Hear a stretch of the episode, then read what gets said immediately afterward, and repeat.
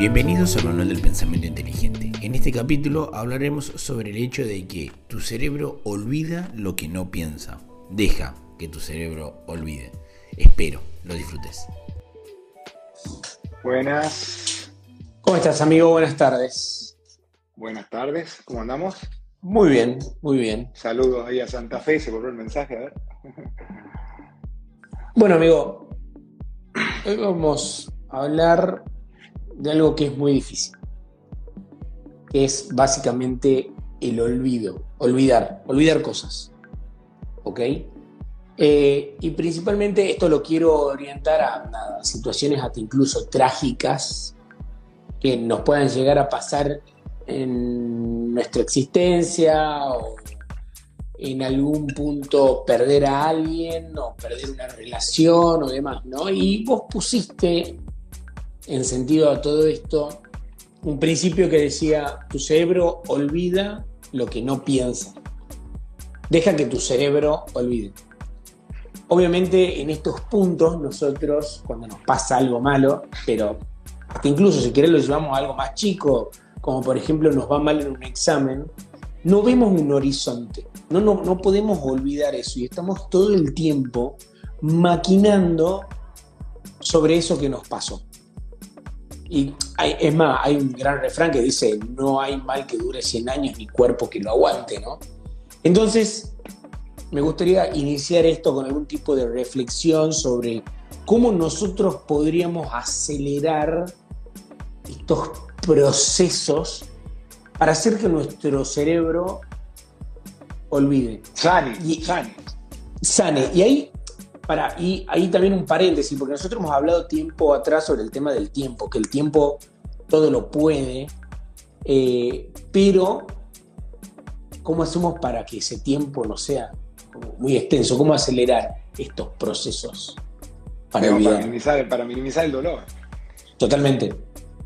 Lo que pasa es que básicamente lo, eh, el resultado de tu calidad de vida, lo que te pasa en la vida, no es lo que te pasa, o sea, el, sino lo que haces con lo que te pasa. Tragedia tenemos todos.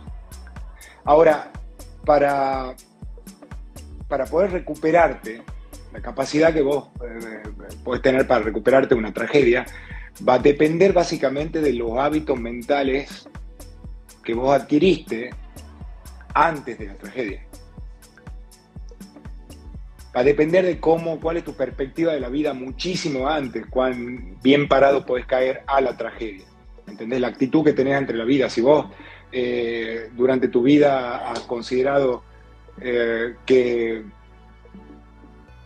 imaginándote en situaciones trágicas, porque uno, uno eso lo hace, pensás que no te va a recuperar, lo peor que te puede pasar, por ejemplo, en la mente de un hijo un tipo como Manger te dice, mira, eh, al que se le murió un hijo de cáncer, te dice, mira, eh, vos tenés una especie de deber de recuperarte.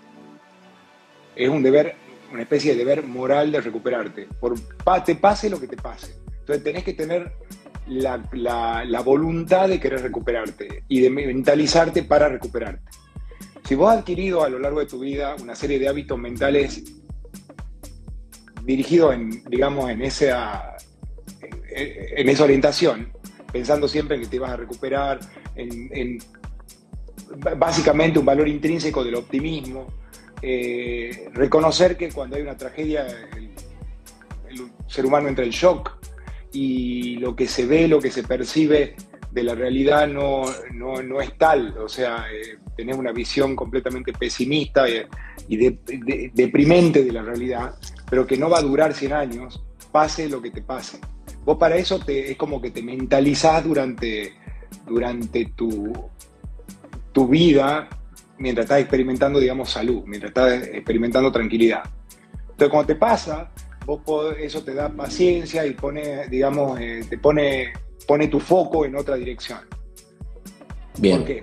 Cuando te ocurre la tragedia, si vos te concentrás, yendo a tu pregunta ahora, ¿cómo, cómo minimizás el dolor? Si vos te concentrás en volver y volver al recuerdo penoso, es muy difícil que te recuperes. Por supuesto que cuando ocurre una tragedia o cuando ocurre una crisis hay algo que aprender, hay algo que razonar, hay algo que considerar, hay algo que internalizar y algo que aprender. Eh, no obstante, hay un punto en donde tenés que darle un cierre a todo. Tenés que decidir darle el cierre a todo para, eh, para poder olvidar. Como estás habituado a pensar en eso, como, como por supuesto que uno eh, luego de una tragedia vive una serie de constante reflexión sobre lo que le pasó, se habitúa a pensar en el pasado, se convierte en un hábito muy duro, entonces tenés que hacer el proceso inverso, tenés que tratar de deshabituarte eh, lo que no viene intuitivo porque, por supuesto, después de la tragedia lo que hay es dolor. Y ese dolor gatilla eh, recuerdos, pensamientos, cosas que te hacen peor. Entonces tenés que tener una actitud positiva ante la vida, saber querer recuperarte y entender que volver y volver infinitamente a excavar sobre pensamientos y recuerdos que te hagan sufrir, lo único que logran es, que, es consolidar esa, esa ruta neuronal, esa ruta de pensamiento que te deprime. Bueno, pero para, acá tengo dos cosas. Una, siento que me estás diciendo en algún punto que nos deberíamos preparar para las crisis todo el tiempo más o menos como si sería el ciclo económico, ¿no? Uno ahorra para los momentos malos, ¿no? no sé si te referís en algún punto a esto. prepararte en general es bueno, sí. Eh, perdón, no te, interrumpí. No, no, y, la segunda esto sobre el tema de la actitud positiva. Viste que uno cuando está pasando por un momento malo, viene la gente y se te acerca a ser positivo. Ah, bueno, listo, pará, se me acaban de solucionar todos mis problemas. O sea, creo que hay una gran dificultad en eso de, ser positivo. Y esos son los dos puntos. Por un lado, esto, nos deberíamos estar preparando todo el tiempo para siempre esperar las malas noticias o pasar por este momento de crisis. Y, la segunda. Creo que es sensato en todas las dimensiones de la vida eh, prepararte. Crear hábitos, porque esos hábitos mentales que vos preparas, que vos preparás para una crisis, o sea, mentalizarte, ¿cómo, ¿cómo sería mi vida si me pasa tal cosa? si muere tal ser querido, si pierdo tal amor, eh, y cómo tendría que reaccionar ante esa situación, cuál sería la mejor forma de reaccionar ante esa situación.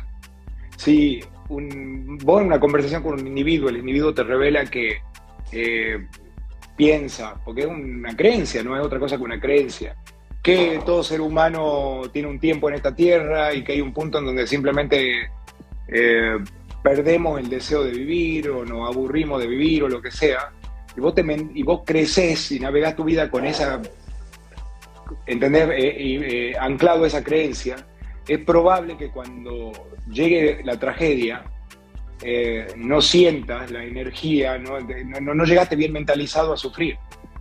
No llegaste sabiendo que todo, como, dijiste vos al principio, no hay mal eh, que dure 100 años ni, ni cuerpo que aguante. O sea, eso se resuelve o se resuelve. O tu cuerpo muere o lo resolvés o te sanás. Y depende, como te decía, en síntesis, depende mucho de la actitud que vos tenés frente a la vida, de, tus hábitos mentales, de cómo estás habituado a, pensar en lo que te pasa y a reaccionar. Y cuánto conoces además, cuánto te conoces y cuánto te conoces en, en una tragedia no, la siente, no la vive igual, un, por ejemplo, un joven adulto que un adulto mayor que, ya la experimentó, ¿entendés? Por ejemplo, para el primer mal de amores, el, individuo que sufre el primer mal de amores eh, lo siente en forma muy terrorífica porque nunca sintió una cosa así. Pero después de varias experiencias puede aprender que eh, tarde o temprano esas cosas se recuperan. Pero puede tener una actitud mejor cuando le vuelva a pasar. Bien. Bueno, y después esto, el, segundo punto que te decía sobre el tema de las actitudes positivas. Em, no sé, recién trajiste una de las tragedias más grandes, esta que planteaba sobre Charlie Munger, el hecho de que él pierde un hijo por el cáncer. Y no sé, intento buscar la empatía sobre lo que debe haber vivido esta persona, que claramente está muy lejos de intentar sentir lo que le pasó, pero el tema es cómo generar una actitud positiva con eso. O sea, siento y como la actitud positiva es saber es básicamente saber que te tenés que recuperar. O sea, es entender que vos tenés el deber de recuperarte, no de morir con él. Esa es la actitud positiva. Ahora, sabiendo que te tenés que recuperar, pasado el shock de, la tragedia, por ejemplo, del momento de la muerte, después viene un montón de sensaciones que son espantosas y un dolor profundo que permanece en el tiempo, que permanece por mucho tiempo. Ese dolor es energía. O sea, no hay forma de sentirte bien. Cuando te digo tenés que tener una actitud positiva, no te estoy eh, sugiriendo que tenés que eh, tener expectativa de disfrutar nada porque no vas a poder disfrutar. Cuando estás eh, con los efectos, digamos, dolorosos de una tragedia, no sos capaz de disfrutar nada, tu cuerpo pierde toda capacidad de disfrute. lo único que podés hacer constructivo en ese momento es básicamente trabajar, porque no vas a disfrutar haciendo nada, ¿entendés? Entonces, ahora trabajar podés, sufriendo, obviamente tenés mucha menos energía, montones de cosas pasan. Ya que podés trabajar, de hecho es necesario que lo hagas porque cuando, generalmente las tragedias y los mecanismos biológicos que nos hacen sufrir después de ellas están ahí por una razón y esa razón es entender lo que te pasó para corregirlo y para evitarlo en el futuro. Eh, entonces, eh, que no es otra cosa que decir prepararte para mejorar en el futuro. Ok. Perfecto. Eh, hay personas, pues estamos hablando de ejemplos, de ejemplos trágicos como la muerte de un hijo por cáncer, pero hay circunstancias en la vida que son muy dolorosas y que no, no son tan trágicas, como por ejemplo la famosa crisis de los 40 eh, o, una persona que, rompa su familia por un divorcio, o que pierda su trabajo. ¿Qué haces con todo ese dolor? Con ese dolor lo que tienes que hacer es prepararte para evitarlo en el futuro. O sea, utilizar esa energía para entender qué te pasó y para convertirte en alguien mejor a futuro. El foco en el futuro, nunca en el pasado. Bien. Nunca revolver en el pasado, nunca volver y volver al dolor, porque eso es eh, algo, eh, como dirían los psicólogos, gozoso, no tiene ningún sentido. ¿eh? No, obvio. Vos sabés que hasta incluso tenía como mi siguiente pregunta orientado a esto, ¿no? Porque el cerebro pasa de que por ahí juega esas malas pasadas, ¿no? Tipo, te trae esa situación trágica en el momento. Eh, que es el recuerdo, ¿no? Uno que no ha terminado de olvidar, vuelve en la situación trágica. Entonces, yo no sé si hay alguna forma de engañarlo como tal. Sé que no te gusta que use la palabra engañar al cerebro. Sí, no, es que sí, es correcto en realidad, porque es, lo tenés que manipular. Sí. Em,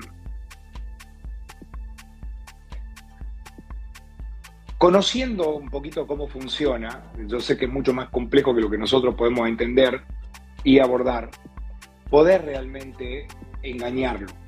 Porque, porque, porque la mente es bastante estúpida, está, se maneja por anclajes, genera relaciones, encuentra patrones donde no los hay. Entonces, ¿cómo haces para engañarlo? Eh, entendiendo cómo funciona, podés manipular. Por ejemplo, querés bajar de peso, si no entendés cómo funciona, hace dieta. Entonces, ¿qué pasa?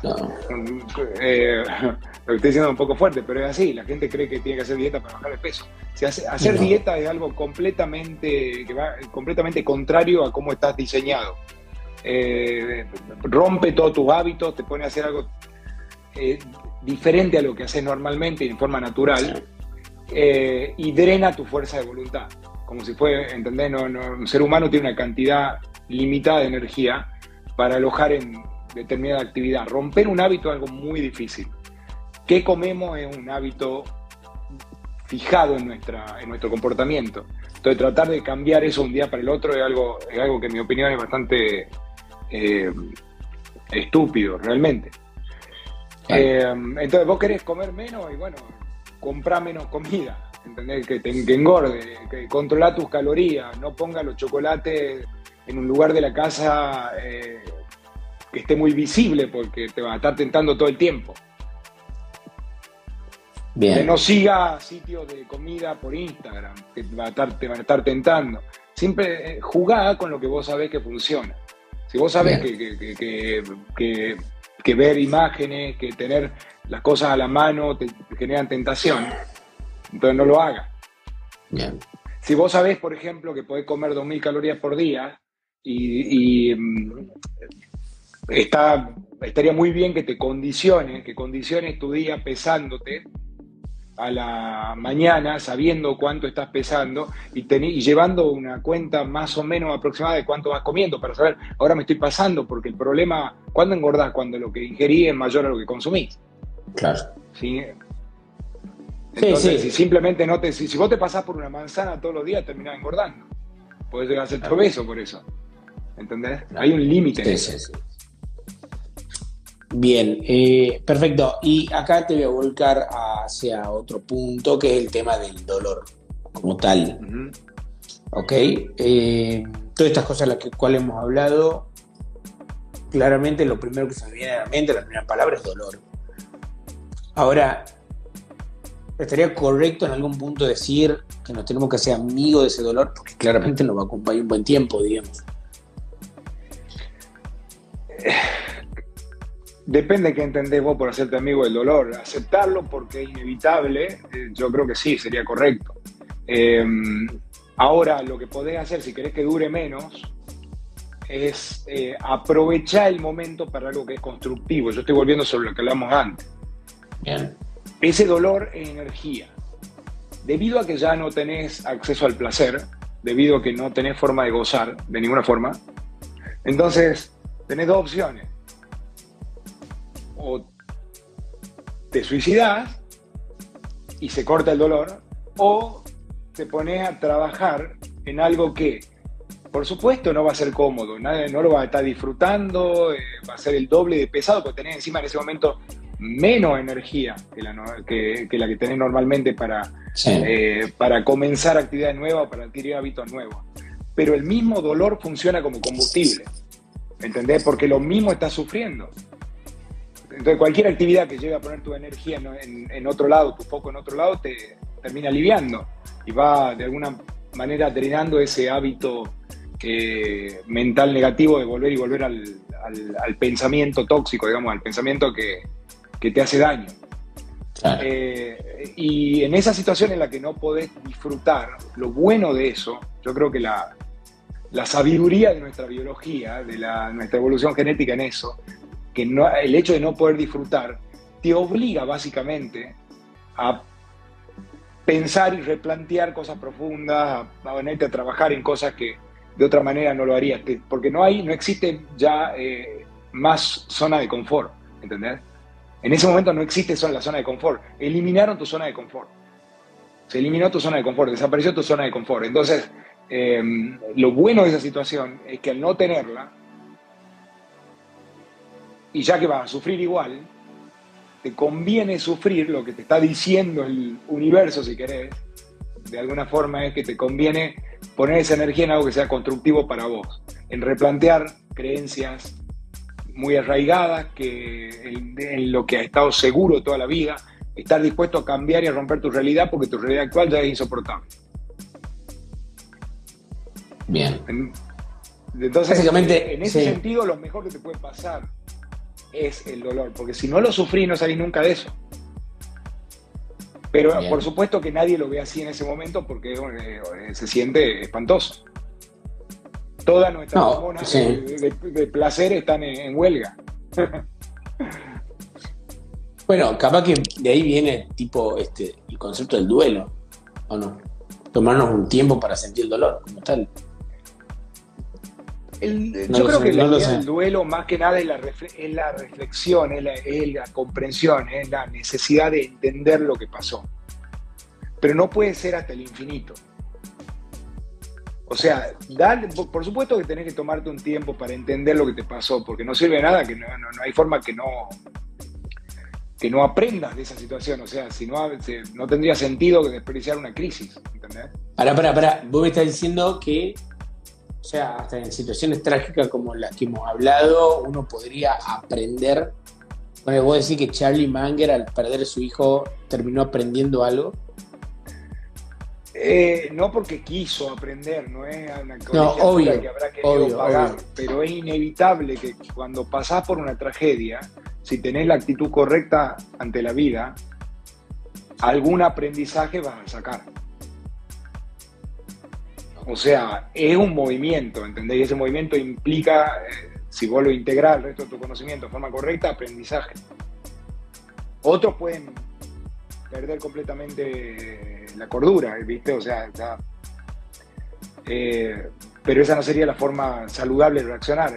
La razón por la cual sufrimos es para, son mecanismos biológicos que nos están guiando en la dirección correcta. Te está diciendo, mirá, esto, así como vivís, vivís mal, esto está mal. Esto que vos crees del mundo es incorrecto. O sea, Bien. despertate, ¿entendés? Eso es básicamente lo que te está diciendo. No necesariamente, obviamente, no, no, no, no, no, es, no necesariamente es merecido, ¿no? Porque muere un hijo. Eh, tu hijo no murió porque, porque, por culpa tuya. Pero eh, algo vas a aprender de ese, de ese sufrimiento, seguramente.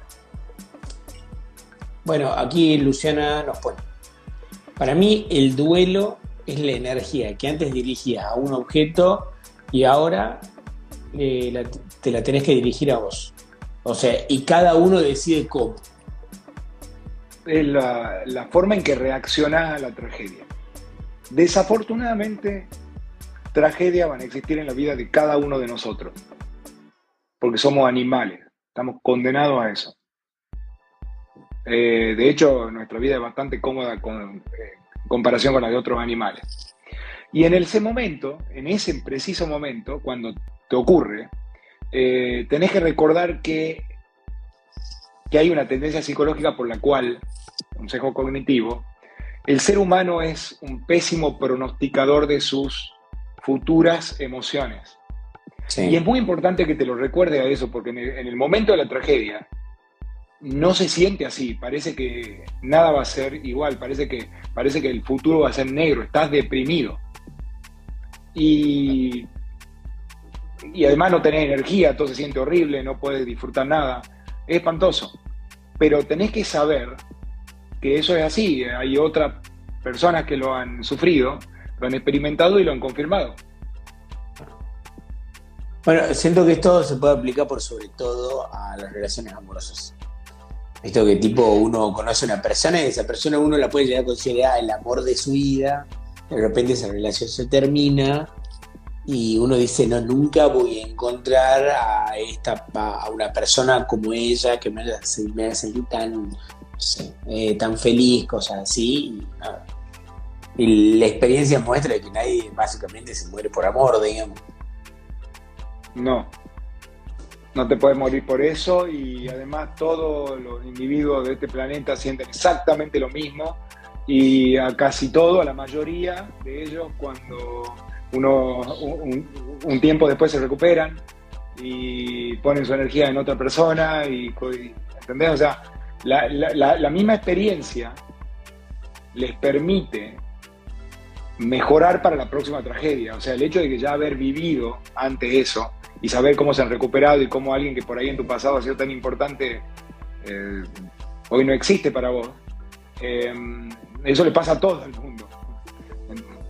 ¿Entendés? Es inevitable que te, puede, que te pueda pasar a vos con la, eh, con la persona con la que estás. Sí, obvio. obvio rompe.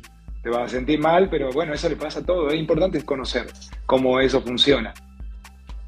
Bueno, y esto, sí, decime. No, no, de todas maneras, volviendo ya que metiste ese tema, de todas maneras, eh, eh, lo bueno, digamos, eh, se construye con... las parejas no se separan porque sí, ¿viste? O sea, rompe... Las relaciones humanas son muy fuertes. vos no necesitas una ley para que te obligue a quedarte con alguien, porque ya de por sí va a querer quedarte con alguien, porque es un gran hábito en tu vida. Vos construís una, al construir una relación, construís tu vida en función de esa relación. Entonces, eh, realmente tenés que estar muy mal para, para tomar la decisión de, cortar. Lamentablemente es así. No necesitas, quiero decir, una regla, una ley para eso, ¿entendés? Que te mantenga. Las parejas lo hacen porque quieren, porque las personas inteligentes lo que quieren es eh, maximizar su felicidad. Y es mucho más fácil construir algo con alguien y repararlos y corregir los errores que, que, salir a buscar a alguien nuevo. Ahora, cuando la relación ya está, ya está intoxicada, una vez que la relación ya no hay vuelta atrás, ya es, más, es al revés, es más sencillo que reparar una relación que está intoxicada, eh, invertir, alojar ese tiempo en una nueva. Bien. Bien, perfecto. Bueno, y esto sobre el tema de las experiencias. Esto es algo que vos siempre lo traes a, colación, a, a, usar la experiencia de otras personas que ya vivieron lo mismo que nosotros. Que podemos tomar, eh, básicamente, acortar los tiempos de aprendizaje sobre los problemas que estamos viviendo. ¿no?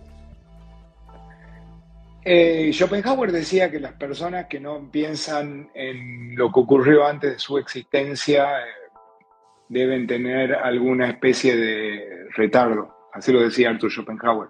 Y no sé si es así, es muy agresivo, pero es tan, realmente es tan importante eh, aprender sentirte como que sos un enanito en el, en el hombro de, un gigante, o sea, afrontar la vida de esa forma, subirte al conocimiento de los demás, la experiencia de los demás, dejarte influenciar por otras personas que ya han vivido lo que, lo que vos estás viviendo, en todos los terrenos, en el profesional, en, ¿viste? en los negocios, en las relaciones, con respecto de tus propias emociones, eh, con respecto de tu descubrimiento personal. Bien. Así que definitivamente. Perfecto, amigo. Bueno, me parece un buen momento para dejarlo acá y seguirlo la semana que viene, si te parece. Bueno, espero que duermas bien. Te mando un abrazo y bueno, gracias a todos. Gracias, amigo. Hasta luego.